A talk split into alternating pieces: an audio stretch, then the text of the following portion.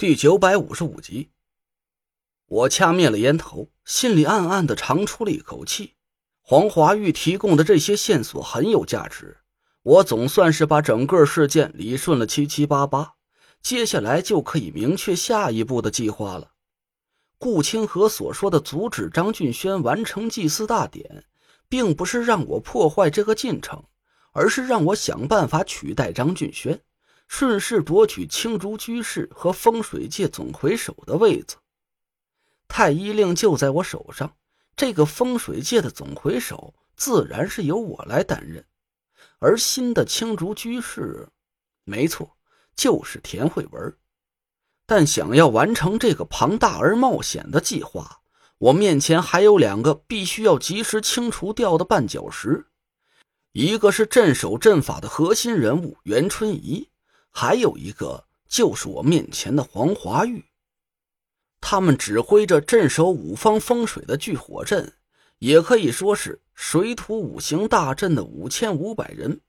我必须要想办法把青字号和竹字号的护法之位都掌握在自己人手里。我转了转眼珠子，搂住了黄华玉的肩膀。黄护法，话都说到这份上了，那我就干脆什么也不瞒着你了。我帮你啊，也不可能白帮。我有个条件。黄华玉的脸色顿时一喜，哈哈大笑了起来。哎呀，陈兄弟，你这话让老哥这心里一下子就踏实了。要是你肯白帮我的忙，我都不敢答应你呢。哎呀，说说说看，只要老哥能做得到的，你尽管开口就行。我做出一副愤愤不平的样子，冷哼了一声：“哼，黄护法。”这事儿吧，我也不怕明话告诉你，我想帮我大哥控制整个风水界，然后和他共享青竹台的势力，过上荣华富贵的生活。我这个想法不过分吧？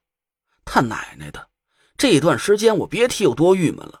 全中州的人都笑话我给唐家当了上门女婿，说我是个吃软饭的窝囊废。但凡是个男人，也忍不了这些流言蜚语啊！对对对。陈兄弟胸怀大志，现在只是一时英雄气短，暂时屈尊在唐家而已。他们懂什么？呃，可是黄某没听明白，你想让我怎么帮你？黄华玉一脸不解的看着我，我冷笑了一声：“要干，肯定干一票大的。我得当中州城里的爷，我要钱，组织里最有钱的部门，你懂的。”黄华玉坏笑了一声，连连点头。最有钱的当然是袁春怡手里的竹字号了。只要陈兄弟帮居士他老人家顺利的完成了祭祀大典，那你想要做竹字号的护法掌柜，还不是一句话的事儿吗？我故作担忧的叹了口气：“哎呀，说说容易，但做起来难。黄黄大哥，你也应该知道袁春怡的底细。”他在组织里经营多年了，甚至比你做护法的时间都长很多。让他悄悄的消失不是什么难事但是怎么能顺利的完全接管他手里的财务大权？那可不只是让他人头落地这么简单。想要让他手里的十二堂口乖乖听话，就只有黄大哥能帮我这个忙了。黄华玉似乎是从我的话里听出了一丝别样的意味。他警惕的抬起了眼，陈兄弟，这话是什么意思啊？我笑了笑，意味深长的看着黄花玉。黄大哥，我是跟你掏心掏肺，你揣着明白跟我装糊涂，这可就不地道了。兄弟，我不是吃干饭的，组织里的那些门道我也摸了个底儿掉。你安插在竹字号十二堂口的左护法名单，这就是我跟你合作的唯一条件。黄华玉的脸色顿时变得煞白，他支支吾吾的想要抵赖，我拉下脸来冷哼了一声：“哼，要是你非得跟我藏着掖着，那我还不求你了。死了张屠户，我也用不着吃带毛的猪。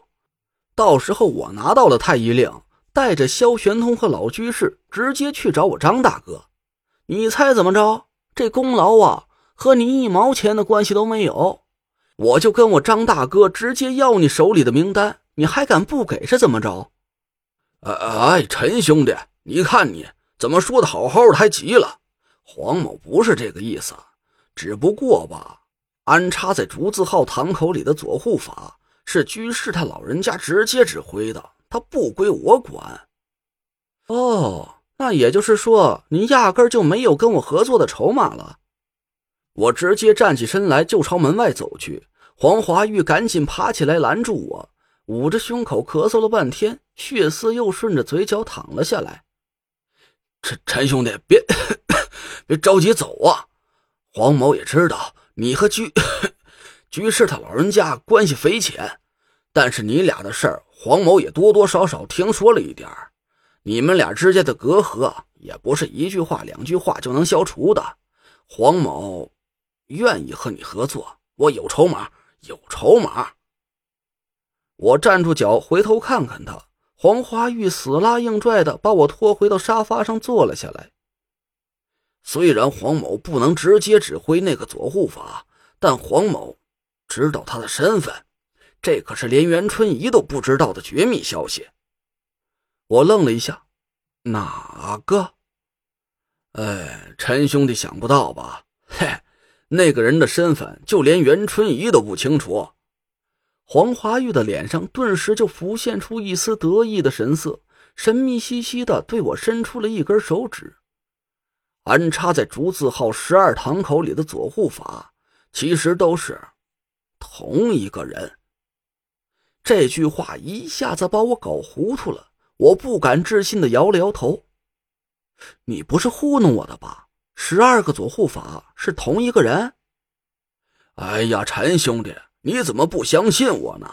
黄某说的当然是真的，我亲眼见过这个人，他的长相很奇怪，就和个……这不然这个消息怎么能算是机密呢？黄华玉朝我露出了一脸神秘莫测的神色，我一脸疑惑的看着他。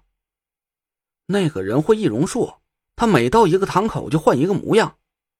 不不，不是易容术，你你等我好好想想，我该怎么跟你说呢？黄华玉敲着脑门，仔细的想了半天，突然一拍大腿：“呃，虽然我不知道那种法术是叫什么，不过用异魂术这三个字形容，应该是比较贴切的。”异魂？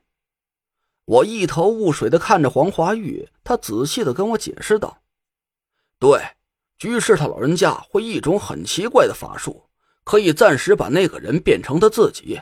哎，简单点说吧，就是把一个人的魂魄在短时间里变成他的，无论是说话的声音还是思维，都和他一模一样。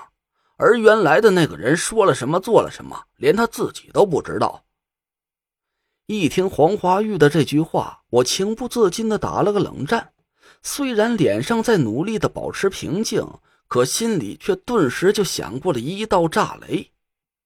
这种法术我曾经学到过，一想到这种诡异法术的师门出处，我顿时就倒吸了一口冷气，紧盯着黄花玉的眼睛。他的眉毛是不是特别的奇怪？